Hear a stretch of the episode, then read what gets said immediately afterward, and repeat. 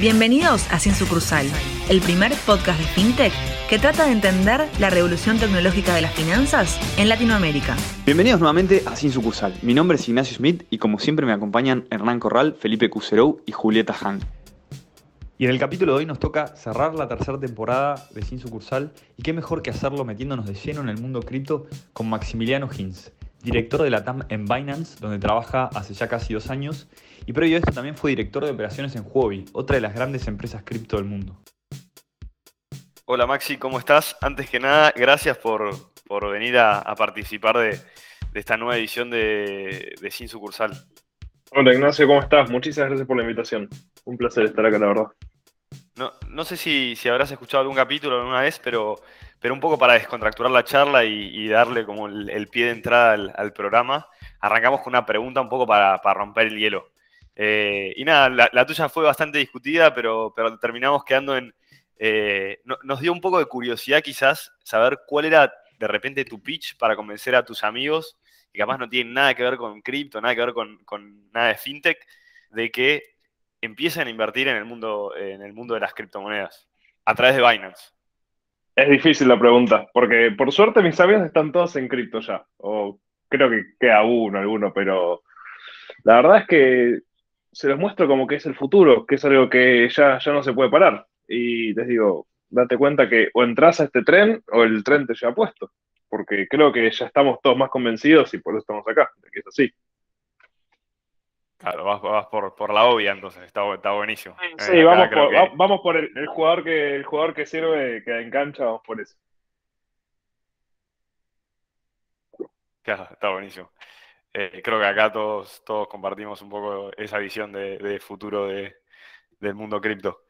Che, y ya, ya arrancando un poco con, una pregunta más, eh, más personal, más de, más de voz.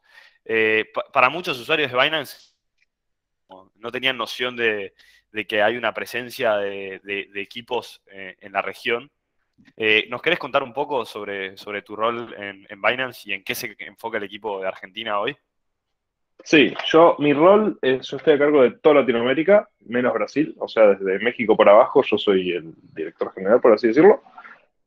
Y específicamente el equipo de Argentina, bueno, nos encargamos de lo que es la comunicación, la parte de publicidad, estar en contacto con el, con el cliente, localizar los productos, porque, a ver, a veces lanzamos un producto que puede servir muy bien en Asia, puede servir muy bien en Europa, pero por ahí en Latinoamérica no tiene sentido, entonces tenemos que ir curando la oferta de productos para poder hacerlos funcionar mejor en el país. A veces no es curarlo, sino que es, un tema regulatorio, entonces tenemos que hablar con los reguladores necesarios, con los, tener las habilitaciones necesarias para poder hacer ciertas cosas. Si bien el mundo cripto es hacemos lo que queremos porque somos disruptivos, la realidad es que a veces no es tan fácil, entonces hay ciertas reglas del juego que tenemos que respetar y sobre todo cuando somos una empresa como Binance que buscamos hacer todas las cosas siempre por, por la forma más correcta posible, ¿no? Entonces tenemos que, trabajar muchas veces en contacto con gobiernos, con, con abogados, con contadores, para poder hacer estas cosas. Genial, Maxi. Y ahí un poco, antes de, ir a la charla de lleno en cripto, que, la verdad tenemos un montón de, preguntas para hacerte y seguro nos vas a poder ayudar a entender mucho mejor. Parte de nuestra audiencia seguro o usó Binance o escuchó y sabe más o menos qué es, pero un gran porcentaje seguro que todavía ni lo probó o solamente vio alguna publicidad. Eh, ¿Nos podés contar como si le explicaras a, Doña Rosa qué es eh, Binance y, los productos que tiene? Por favor. Sí, para verlo de una forma fácil, Binance viene a ser el banco de tus criptomonedas. Porque vos en Binance puedes comprar criptomonedas, puedes invertir tus propias criptomonedas, cambiarlas de una a otra, meterte en proyectos que por ahí son proyectos más tipo DeFi, que, son inversiones de, de, un riesgo un poco más alto, con mucho mayor rendimiento. Puedes volver a pasar a pesos argentinos a través de lo que es el P2P. En otros países tenemos unas tarjetas de débito recargables, es decir, vos con tu plata en tu cuenta de Binance pedís una tarjeta de débito y vas al supermercado y pagas con, pagas con cripto, aunque el supermercado no lo sepa. Y después tenemos todo lo que es el área de educación. que es la parte de Binance Academy, que con eso lo que hacemos es justamente incentivamos a que la gente use las criptomonedas, aprenda del ecosistema, entendemos que es una tecnología nueva, que es algo muy distinto a lo que estamos acostumbrados, entonces está bueno apoyar mucho por ese lado. Y un punto que creo que está, bueno remarcar, porque siempre surgen estas dudas, es el costo. Nosotros no tenemos ningún tipo de costo por apertura de cuenta, no tenemos costo de mantenimiento, no hay montos mínimos. Es decir, es algo para que lo pueda usar cualquiera y todo el mundo que quiera empezar a invertir en, criptomonedas pueda desarrollarlo a través de Binance.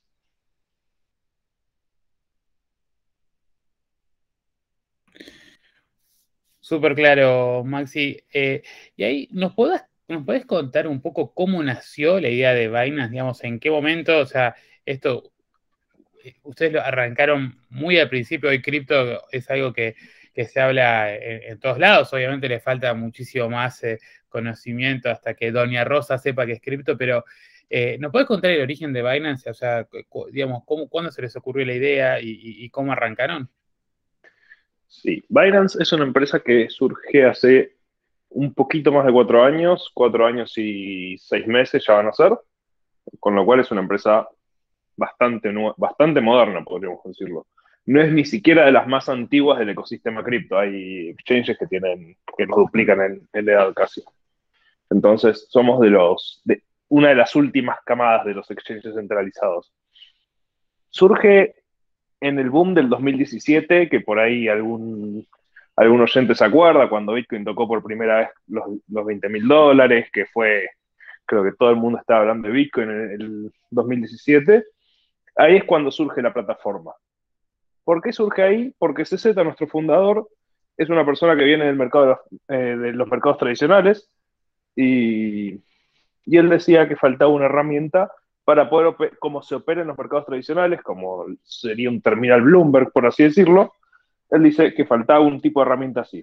Entonces estuvo trabajando y cuando vio que empezó a haber un volumen necesario, eh, que necesitaba ya este tipo de herramientas, ahí fue que se decidió lanzarlo públicamente.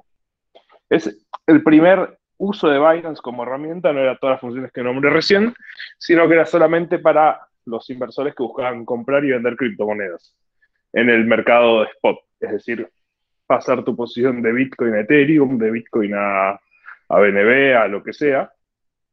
Entonces era más para inversores o traders, como se les dice en la jerga, y no tanto para cualquiera. Y con, el pasar del tiempo fue evolucionando el producto a lo que existe ahora en Binance, ¿no? Espectacular, Maxi. Em, poniendo el foco en lo que es Exchange y vemos que tienen un montón de monedas listadas, eh, queríamos preguntarte acerca del proceso que tienen para poder sumar una nueva moneda y saber qué es lo que están mirando para asegurarse de que esa moneda sea confiable. Bueno, el proceso es súper complejo porque justamente esto que decías vos, queremos listar monedas confiables, queremos listar eh, proyectos seguros. Hoy en día Binance es el exchange más grande del mundo y somos 10 veces más grandes que nuestro competidor directo. Es decir, nosotros movemos 50% del mercado y nuestro competidor, mm, el que nos sigue atrás, mueve un 5% del mercado. Con lo cual, tenemos un rol que es hasta con ciertas obligaciones morales, porque no podemos listar cualquier cosa, porque estaríamos haciéndole daño al ecosistema en general. Entonces, cuando un proyecto empieza a ser analizado para listarlo en Binance, hacemos lo que es una debida diligencia al proyecto técnico, a la parte legal, al equipo, si es un equipo conocido, para asegurarnos que no sea una estafa, básicamente, ¿no? Porque si, si listas un proyecto en una plataforma que tiene una liquidez diaria de 100 mil millones de dólares como es la nuestra, es, es muy posible que, por más mal que le vaya el proyecto, muevan mucha plata. Entonces, lo último que queremos es exponer a nuestros clientes a una estafa. Por eso le hacemos tres o cuatro procesos. Y, después de eso también tiene que cumplir con ciertas condiciones como una, descentralización lo suficientemente apta como para listarse. Es decir, yo no puedo agarrar, emitir un token y por más que pase todos los due diligence, si yo tengo el 99% del supply, que me lo listen en Binance. Eso no va a pasar nunca. Pero si de repente eh, mi proyecto es, famoso, ya tiene cierta comunidad, tenemos, tenemos casos de uso, hay mucha gente que lo usa, entonces ahí es posible que se lo listen en la, en la, en la plataforma. Para que se den una idea, solamente, de hecho, menos del 3% de los tokens que se, se postulan para ser listados terminan dentro de nuestra plataforma. Con lo cual la tasa de rechazos es muy alta. Tremendo, súper súper interesante. Ahí el, el movimiento que hay sobre, sobre la creación de nuevos tokens y cuál es el, el due diligence que tienen ustedes atrás. Y, un poco sobre, sobre ese, ese tema también. vimos que, en 2019 ustedes lanzaron su propia blockchain también, ¿no? La, la Binance Chain y después en 2020 la Binance Smart Chain. ¿Nos, explicar, ¿nos, puedes, ¿Nos podrás explicar un poco cuál fue la necesidad que vieron, barra oportunidad que la empresa detectó que lo llevó a, desarrollar sus propias blockchains? Sí, cuando desarrollamos las blockchains estas, lo que buscamos es aportar a la comunidad. Hoy en día el desarrollo de Smart Chain, que es la, blockchain que, está, que, se usa más que más se usa actualmente, eh, ya es público, ¿no? no es, un proyecto de código abierto que, cualquiera lo puede, lo puede modificar. Es decir, es, un aporte de Binance hacia la sociedad. ¿Qué pasaba con Binance Smart Chain? ¿Por qué se hizo tan popular? De hecho, es una blockchain que permite pasar todo lo que está listado en Ethereum. Es decir, si yo tengo un proyecto basado en Ethereum, lo puedo mover a Binance Smart Chain sin tener que modificar el código. Las billeteras son compatibles, es decir, una dirección de Ethereum es una, se convierte en una dirección de, de Binance Smart Chain, con lo cual toda la transición es súper transparente, no es que tenés que andar haciendo reconversiones de nada. ¿Y por qué se hizo tan famoso durante el 2020, sobre todo, Binance Smart Chain? Por el conocido costo del gas de Ethereum. Ethereum tiene un problema que cuando se pone caliente la cosa y hay muchas transacciones, sube mucho el precio de la operación. Es decir, yo para mandarle 10 USDT a alguien por RC20, por ahí termino gastando 150 USDT o la conversión de 150 USDT en gas. Con lo cual es una blockchain que en, en su layer principal, por lo menos, no tiene mucho éxito para las transacciones pequeñas, salvo que se corrija esto. Ahora tuvimos un fork hace relativamente poco, pero todavía sigue teniendo estos problemas de precios.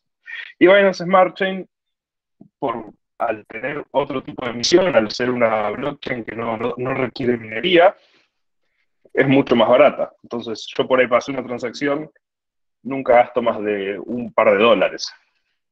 Y eso básicamente hizo que en el mundo DeFi creciera muchísimo la cantidad de proyectos, porque un proyecto que vos querés mover centavos no tiene sentido pagar cientos de dólares de, gas.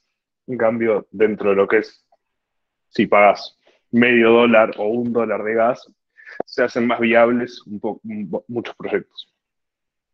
Maxi, ahí podrás profundizar un poco en, el concepto específico de, gas. Sí, el gas es básicamente el costo por usar la plataforma.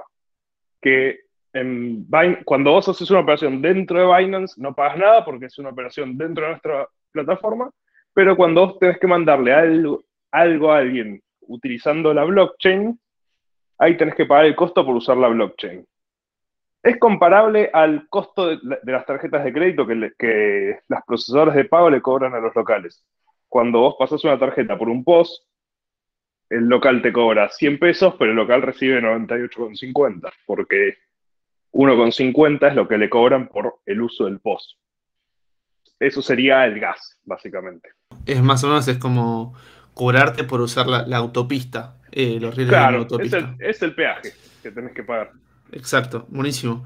Y mm, ahí, en, esa, línea tenía una pregunta solo para que quede claro. Eh, algo que, mencionaste es que lo que lo hace barato a Binance Smart Chain es el tema de, no tener, eh, digamos, mineros, que justamente un poco repasando algún capítulo anterior que, hablamos sobre Ethereum y, Bitcoin, como que la minería es justamente como lo que le da seguridad a la red porque no está eh, centralizada, sino que está distribuido. ¿Nos puedes contar un poquito, digamos, sin ir tan a lo técnico, pero, creo que es interesante para que quede claro cómo funciona? Eh, digamos, ¿qué, es lo que reemplaza la minería tradicional o cómo la maneja la, Smart Chain? Sí, la Smart Chain, en vez de tener estos nodos de, mineros, que es lo que estamos acostumbrados a ver, tiene lo que son este, stakers.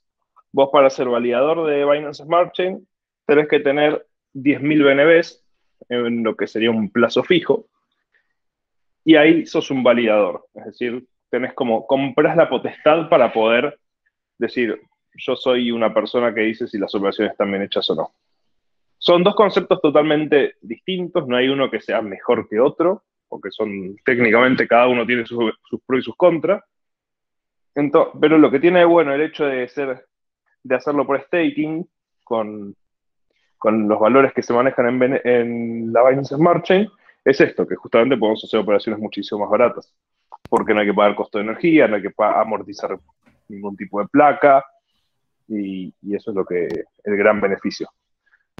la contra, si queremos analizar los puntos a favor y en contra, sería que para ser un validador tenés que tener una inversión mínima que hoy estaríamos en 5 millones de dólares, si no me confundo, 5 o 6 millones de dólares más o menos. Pero bueno, son, no, no es que uno tiene que invertir toda la plata junta, se pueden juntar varias personas, hacer el, el nodo validador de staking, eh, hay muchas opciones. Eh, gracias Maxi, creo que quedó súper claro. Algo que, vimos eh, haciendo un poquito de research sobre Binance es que, vos como mencionabas, ya se volvió el exchange de cripto más grande del, mundo, por arriba, por decir algunos nombres que por ahí son conocidos, por arriba de Coinbase, eh, FTX, eh, y que, corregime si no es así, pero que el volumen diario está alrededor de los 31 billones de dólares, un poco para tener un poco de dimensionamiento del, tamaño, eh, de la relevancia. ¿Cuál, sería, digamos, la, estrategia que tomaron o, el racional que vos creés que, permitió que hoy ustedes sean los líderes, dado que, como mencionabas, no, fueron los primeros en, ser como el primer exchange disponible? ¿Cuál fue como la estrategia o lo que los diferenció que, les hizo dar el salto? No, jamás fuimos los primeros y de hecho en los lanzamientos de nuestros productos no solemos ser los primeros, solemos salir un poco más tarde que el resto. Pero lo que buscamos nosotros es siempre llevar un producto que por ahí sea un poco más pulido, que sea un poco más accesible para todo el mundo, ¿no? Porque entendemos que la única forma de que esto sea masivo es que sea fácil de usar, porque las cosas se masifican cuando son fáciles de usar. ¿Eh? Pasa con todo. Los autos, subámonos a un auto de 1900 y usarlo era técnicamente mucho más complejo que usar un auto de ahora. Ahora cualquier auto lo pones en drive y ya sale andando. Entonces, y hoy en día todo el mundo maneja. A nivel, a escala global estamos hablando, obviamente. Hace 100 años no, la gente no sabía porque era muy complejo manejar. Con esto es lo mismo. O sea, mientras más fácil hagamos el proceso de que la gente acceda a las criptomonedas, pueda usarlas, más gente nos va a elegir. Nosotros nos enfocamos en, eso por la parte de educación, por la parte de darle las herramientas para poder comprar y vender de manera fácil, una aplicación que esté bien, bien hecha. Estas son las cosas que llevaron a que la gente nos, nos fuera eligiendo y pasamos a ser el exchange más grande del mundo en menos de cinco años. Ahí, Maxi, tocas un tema que para mí me parece clave, los cuales los felicito porque están muchas veces en la comunidad cripto es como que solo se hace cosas para la gente que está en cripto y no mirando en ampliar la torta y creo que ustedes están aportando mucho a esto. Y, en ese sentido te quería preguntar por todos los productos de pago que están haciendo eh, con, las tarjetas que tienen. Em, eso yo lo veo como un, gran eh, como una gran unión entre el mundo cripto y el mundo de poder ir a comprar quizá ¿no? al supermercado cualquier producto. explicamos un, poco cómo, cómo funciona y cómo viene creciendo ese, ese track que parece súper interesante. Sí, esto que te referís es Binance Pay. Binance Pay es un, un aplicativo que tenemos dentro de la plataforma que lo que hace es eso. Vos puedes, como local, te das de alta, vos te das de alta como local y decís, ok, quiero vender este, mis cosas y aceptar pagos en cripto y yo pongo que quiero recibir todo en USDT porque me parece lo más lógico, porque tengo costos dolarizados, entonces digo, bueno, vendo, vendo en una criptomoneda estable al, dólar. Pero yo como el, el cliente mío por ahí tiene Bitcoin en su billetera o lo que sea, entonces el sistema este lo que tiene de bueno es que automáticamente cuando yo pongo pagar, me vende mis bitcoins por USDT o por la moneda que el, vendedor quiera y ahí se hace la transacción. Se hace totalmente automática, es decir, yo no tengo que encargarme de hacer ningún trade, de hacer nada raro. Automáticamente yo convierto mi posición, le pago y, y la persona recibe la moneda que quería recibir. Y ninguno de los dos nos enteramos de esto. Esto es, como decía recién, es facilitar la integración y facilitar el uso por parte de la gente. Entonces, estos son. Creemos que la vertical de Binance Pay es un producto que tiene mucho futuro. De hecho, estamos hablando con empresas que ya quieren integrar para, para vender autos, vender casas, todo con, con, con Binance Pay. Alucinante. Queremos ver el futuro ya de eso. Maxi, en este 2021 em, vimos que los sectores, o sea, dentro del sector cripto, lo que más explotó fue el tema de las NFTs y el gaming, ¿no? Como concepto del play to earn. Queríamos pedirte que nos expliques, pero como si fuese de vuelta a la tía de Feli, a la tía Rosa de Feli, em, cómo se relaciona esto con Binance y cómo, o sea, estos dos fenómenos em, para que los podamos entender. Bueno, primero voy a explicar un poquito qué es NFT, seguramente igual ya lo, estuvieron tocando en otros podcasts, así que si lo escucho, perdón por la repetición. Pero básicamente un NFT es un token único e irreemplazable. Es decir, es algo que, no, no, es, no es como un Bitcoin, que son todos los Bitcoins son iguales, por así decirlo, los NFTs son todos distintos. Entonces uno podría tener una obra de arte, un documento, cualquier cosa la puede tener en NFT. Cualquier cosa que, sea, que tenga un respaldo físico en papel podría llegar a ser un NFT o a una idea, cualquier. Eh, básicamente es, es algo único. ¿Qué hacemos? Eh, ¿Dónde está el aporte de Binance para este lado? Bueno, tenemos nuestra plataforma de NFTs. La nuestra hoy está muy enfocada en lo que es arte, pero ya entendemos que es un, que, que esto viene por ahí, ¿no? Que, el día de mañana las casas por ahí van a pasar a tener, en vez de tener un título apropiado, van a tener un título en NFT, o las patentes van a ser NFTs. Desconozco cómo, cómo evolucionará esto, pero no me sorprendería que El Salvador en Bitcoin City, en vez de emitir títulos físicos para las propiedades, emitan títulos en NFT. Este, nosotros hoy aportamos con dos plataformas, que la nuestra es la, de arte, y después tenemos una plataforma donde cualquiera puede listar sus NFTs. Es una, una es la Power by Binance y la otra es Binance NFTs. Y en la, en la que es libre, cualquiera puede inscribirse, crear su cuenta y, y usando la Binance Smart Chain, aprovechando los costos bajos que tiene nuestra blockchain, transaccionar los NFTs. Después, en lo que hace a los juegos Play to, eh, play to Earn, son juegos que en vez de darte las típicas ganancias que, uno, está acostumbrado, que los jueguitos que no servían para nada, antes solo servían dentro del universo del juego, ahora son monedas que uno puede tradear y puede convertirlas. Lo que hacemos es, bueno, hay juegos que están montados sobre nuestra blockchain, sobre Binance Smart Chain, y después los más populares están disponibles, los tokens más populares están disponibles dentro de nuestro exchange para que la gente pueda comprar y vender los tokens que sean necesarios. Ah, está súper interesante, digamos, los nuevos proyectos de inversión ahí eh, de NFT y cómo lo están integrando en, Binance. Siendo, siendo un poco a, tu visión de, cripto en general, Maxi, como eh, referente de la industria. Em, vimos que hace poco, por ejemplo, China prohibió eh, la minería en, el país. Em, ¿qué, impacto viste que, esto generó en la industria? ¿Y qué cosas eh, ves hoy como una posible amenaza, digamos, un posible nuevo futuro cisne negro, como, riesgo para la industria de, cripto? Bueno, la de China fue una decisión geopolítica discutible si fue positiva o negativa. Yo creo que no, fue una, jugada muy inteligente por parte de China, desde lo personal. Eh, porque en definitiva no, no, le hizo, no impactó en Bitcoin en lo más mínimo. Vimos obviamente un golpe en el precio, pero a medida que se fue recuperando el poder de minería, vemos cómo se fue recuperando el precio, ¿no? Hoy estamos más o menos en los valores que estábamos hace, hace unos meses, hace cuatro o cinco meses. Con lo cual, no es que no afectó al, al desarrollo de la criptomoneda en sí, de ninguna, de ninguna criptomoneda pero termina afectándolos a ellos desde el punto de vista de que es mano de obra, que, que ya no tiene ese trabajo, queda calificado, etc. Pero bueno, ya habrá, habrá que analizar muchos más factores internos de, China los que, no, que tenemos.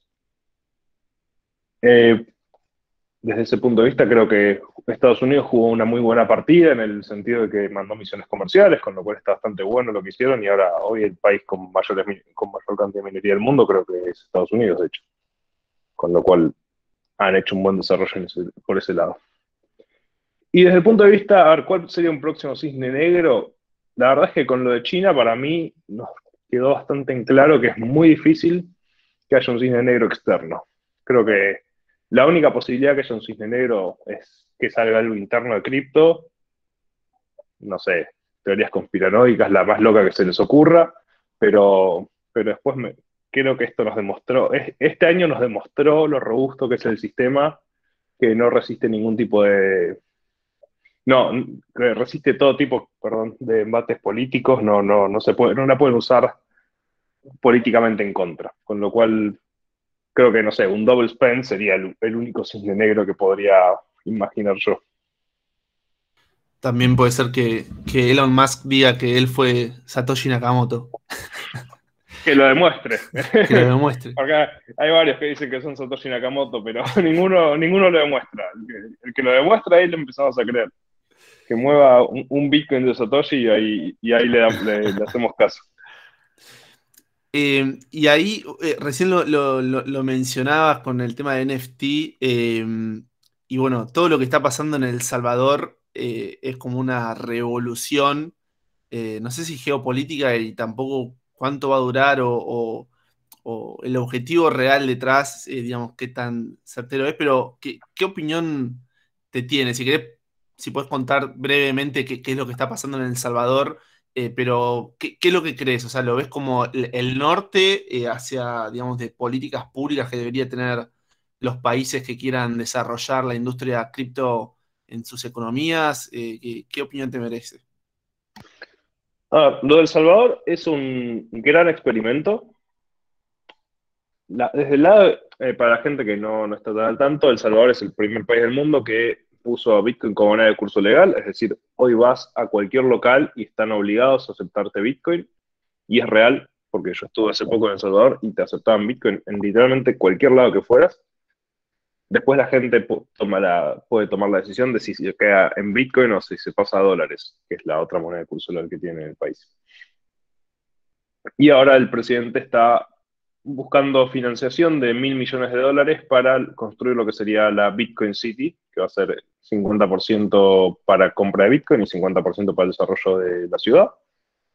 Eh, y, la, financiación, la venta de este bono va a ser 100% a través de cripto.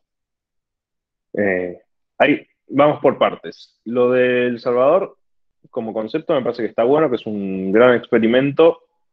La aplicabilidad eh, creo que no me, no me, voy a meter en ese lado porque hay muchísimas cuestiones políticas que, no vale la pena que, me entrometa. Lo que me parece muy bueno y muy certero es la parte de buscar financiamiento a través de la, del mundo cripto, porque estás llevando directamente, el gobierno está eliminando cualquier tipo de intermediarios para buscar financiación.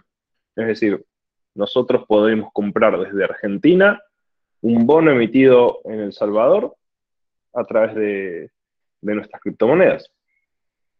Algo que hasta hace dos meses era imposible o impensado, porque vos si querías comprar un bono tenías que hacerlo a través de un broker y tu broker, si, no lo si vos querés comprar un bono a otro país, tu broker de Argentina tenía que ir a, a un broker de otro país y hacer toda la intermediación y terminás pagando comisión de comisión de comisión. Ahora directamente le compras directo al emisor del bono. Esto es algo que nunca se había visto y creo que es el futuro. Yo creo que esto los, los demás países deberían tomar nota, en el caso de que la emisión del bono sea, sea buena, deberían tomar nota de los beneficios que trae hacer esto, ¿no? Y al mismo tiempo yo creo que después muchas empresas van a decir, si lo hace un gobierno, ¿por qué no lo hacemos nosotros? En vez de sacar una obligación negociable, ¿por qué no, van a, ¿por qué no sacan una cripto propia? Una cripto con repo o lo que sea. Y, o, en vez de emitir una acción, porque en vez de emitir una acción no, no emitimos nuestra propia criptomoneda. Y vos hoy en día si emitís una acción en Argentina, la estás confinando al Merval, al mercado de capitales local. Si emitís una criptomoneda, la tenés en el mercado mundial. Con lo cual estás haciendo crecer tus posibles clientes de pasar de un mercado de 40 millones de argentinos a 7 mil millones de personas. Y lo mismo El Salvador, pasó de tener un bono que lo podían comprar 6 millones de salvadoreños a un bono que ahora lo pueden comprar 7 mil millones de personas en el mundial. Con lo cual la posibilidad de éxito se multiplica. Y creo que desde ese punto de vista yo lo veo bastante positivo. La verdad que lo que está pasando en El Salvador es, eh, eh, muy, muy, muy interesante. Y, acá nombraste un par de cosas eh, que, te quiero hacer como doble clic en, lo que estás comentando, que es mucho de esto de generar un bono o mismo toda esta siempre idea que tienen los diferentes gobiernos de regular ¿no? el mundo cripto. claramente creo que a nivel general los bancos centrales vienen un poco por detrás, ¿no? En el conocimiento de, esto. Eh, ¿Ustedes desde Binance trabajan con ellos como para educarlos, digamos, para charlar, para si, si quieren hacer alguna regulación dentro de lo que se pueda hacer, eh, digamos, guiarlos? ¿Cómo es su relación con, con los reguladores? Sí, nosotros trabajamos proactivamente, es decir, nosotros entendemos nuestra posición en el mercado y entendemos que parte de nuestro trabajo es llevarles la información que por ahí por cuestiones lógicas no están tan al tanto ellos, como así nosotros no estamos tan al tanto de otras cosas. Entonces, explicarles cuáles son los, beneficios de los exchanges, eh, nuestro, todos los procesos que hacemos para la parte de evitar el lavado de dinero, todo lo que es la parte de análisis de bitcoins, lo que es la trazabilidad. No nos olvidamos que los bitcoins tienen un historial que no, no se puede borrar, entonces Bitcoin no es anónima como dicen, sino que es una red súper seudónima, porque bajo un seudónimo, que es nuestra, nuestra dirección, está todo el, todo el historial de por dónde se anduvo moviendo cada moneda.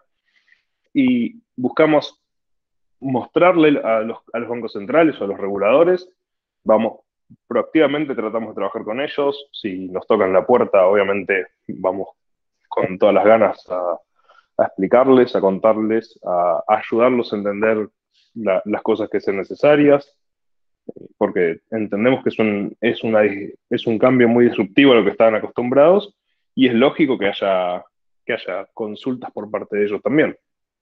Y, creemos que nuestra posición nos obliga a tomar cartas en el asunto.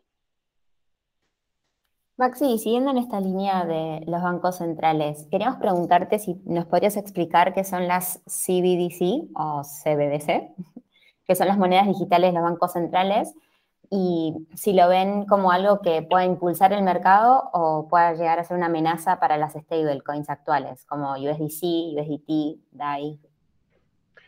Las CBDC, para la gente que nos escucha, son una moneda, una criptomoneda emitida por un banco central.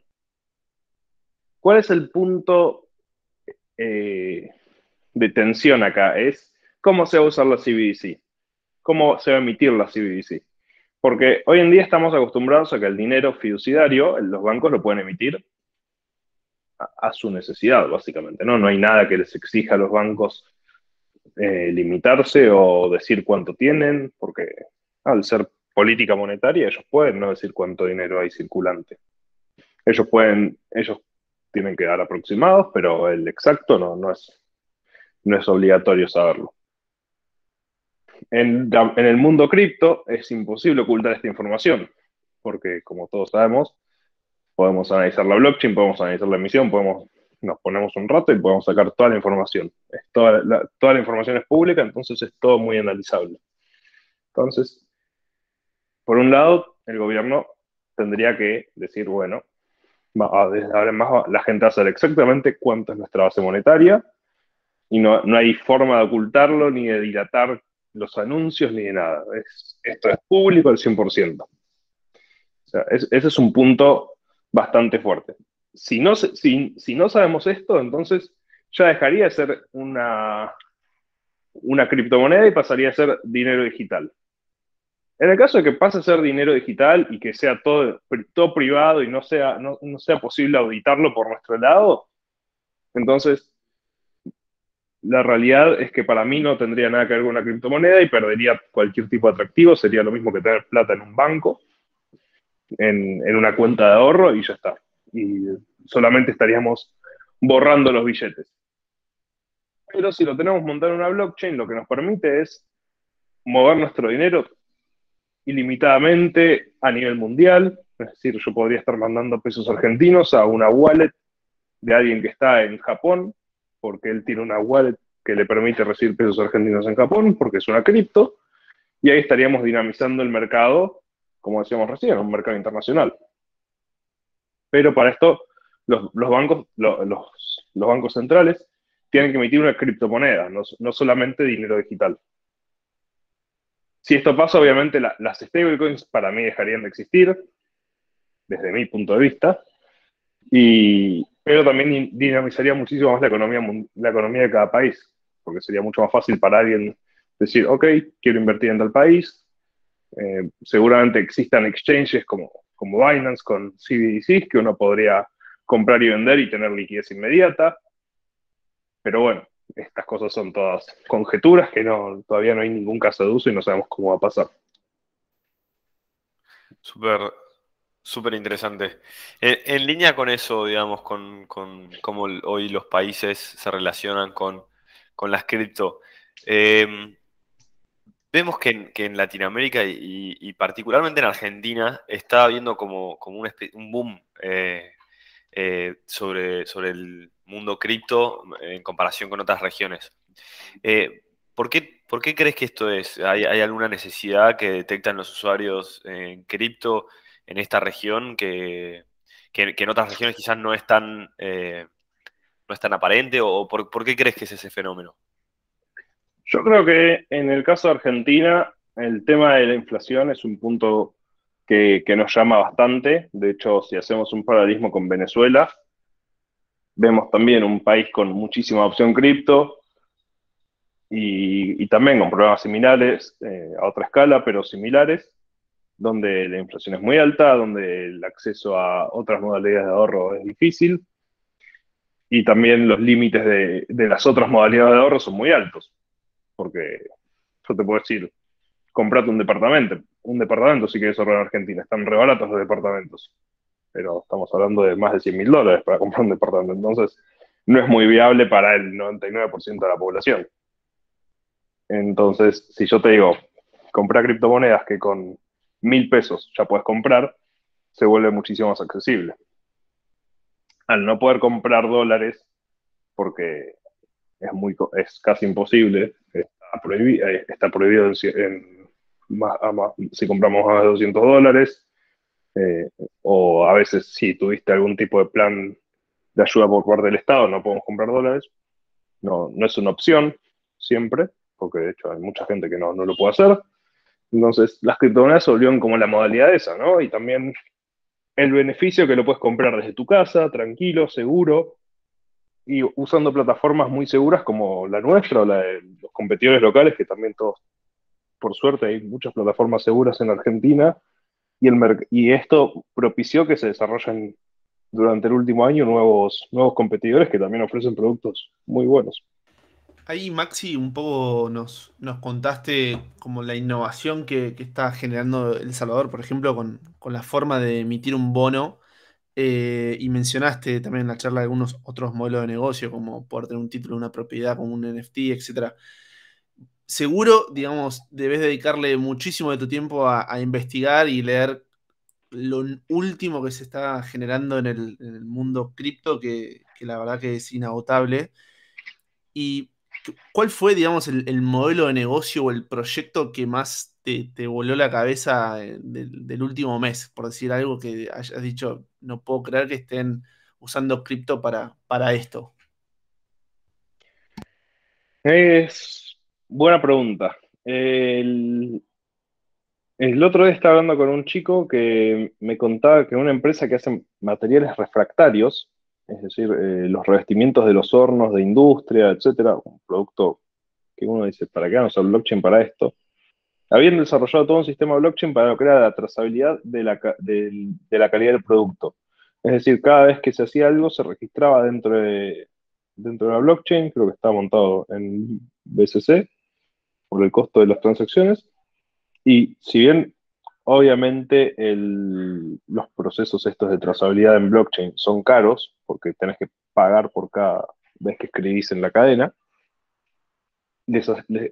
al llevar una trazabilidad que no podía ser alterada, porque lo que estaban viendo antes es que por ahí los operarios se confundían y corregían los números a mano, causando unas mermas de material altísimas, empezaron a invertir mucho en, mucho en este programa, que es inmutable, y de esta forma, obviamente les subieron los costos operativos, pero les bajó muchísimo la cantidad de merma.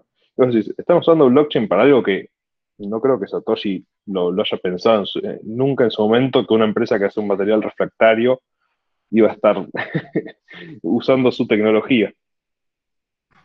Interesante. Y me imagino todos los que te debes cruzar eh, eh, por semana, por mes, eh, está para, para meter un, blog o una cuenta para, ir viéndolos, debe ser, la verdad que eh, muy, muy locos. Em, no, y un poco para ir terminando, quería preguntarte, digamos, ¿qué, ¿qué, nos podrías recomendar a nuestra audiencia, a nosotros mismos, para seguir conociendo y aprender sobre el mundo cripto, ¿no? Acá quizás me gustaría de esta pregunta que las puedas dar es para, para el que recién arranca, ¿no? Como decís, che, si le quiero explicar a mi mamá cómo funciona cripto, digamos, ¿qué, ¿qué recomendás? Y por otro lado, si decís, si yo quiero estar pendiente de lo último, ¿no? Que va saliendo, ¿qué recomendás? Así que te, la divido en dos. Bueno, y yo te la respondo con una sola. Nosotros hacemos mucho hincapié en la parte de educación, creemos que es la, es la mejor forma de empezar, porque como decía antes, esto es todo nuevo, entonces lo mejor que podemos hacer es aprender para no, confundirnos después, porque no tenemos que olvidarnos que esto es plata. Entonces, uno de los consejos que le doy a todo el mundo es, nunca te olvides que esto es plata, porque perder 100 USDT es lo mismo que perder un billete de 100 dólares. Por ahí uno como no lo ve, no lo, no lo internaliza tanto, pero es así todo lo que hagas acá es, eh, está, hay plata de por medio siempre. No hay forma de, no, de hacerlo sin, plata. Con lo cual, siempre vayan de a poco, no, no quieran ir más rápido de lo que pueden, vayan probando y vayan aprendiendo de a poco. Y después, traten de usar siempre plataformas confiables, nunca confiar en grandes ganancias, porque las grandes ganancias suelen durar poco, suelen ser bastante raras y nadie te, nadie te las puede asegurar. Es decir, si yo mañana me pongo a vender un token y te digo, esto mañana lo van a listar y vas a ganar, vas a hacerte millonario, 99% de las chances es que es mentira y esa persona se va a llevar tu plata. Entonces, para el que recién empieza, tomar recaudos, porque así como hubo estafadores desde los años, creo que desde que existe el dinero existen las estafas. Entonces, acá no, no es distinto. Y bueno, siempre, siempre hay que tener el mayor de los recaudos. Y para que quiera estar lo más actualizado posible es buscar siempre un par de referentes para, seguirlos, pero siempre aliar la información, no, que, no considerarlos como los dueños de la, verdad, porque yo me puedo equivocar estando en mi posición en Binance, puedo tomar decisiones erróneas y por ahí digo algo y, y no es así, o mi opinión está mal, y cualquier influencer o referente del mercado puede confundirse. No, no que lo hagan a propósito, pero siempre varíen la información, aprovechen lo que es Binance Academy, tanto para el que recién empieza como para el más avanzado, que es una plataforma gratuita, es una plataforma que está pensada para informar, no está pensada para vender nuestro exchange. Entonces ahí, si necesitas información de Uniswap, lo vas a encontrar ahí, de Solana, lo vas a encontrar ahí, de el nuevo exchange DeFi de, de Axis, lo encontrás en, en Binance Academy. Porque nuestro interés es hacer crecer el mundo cripto, no es hacer crecer solo nuestra plataforma. Ah, está súper interesante, Maxi. Eh, creo que creo que está muy bueno todo lo que nos contaste y, creo que fue un, gran capítulo para, cerrar bien arriba la, temporada. Así que me queda, nos queda a nuestro lado agradecerte por tu participación hoy. Bueno, chicos, muchísimas gracias por la invitación. La verdad que un placer. Y ojalá sea el primero de, varios episodios de la parte de la mano de Binance. Me encantó, me encantó, me encantó el retruco.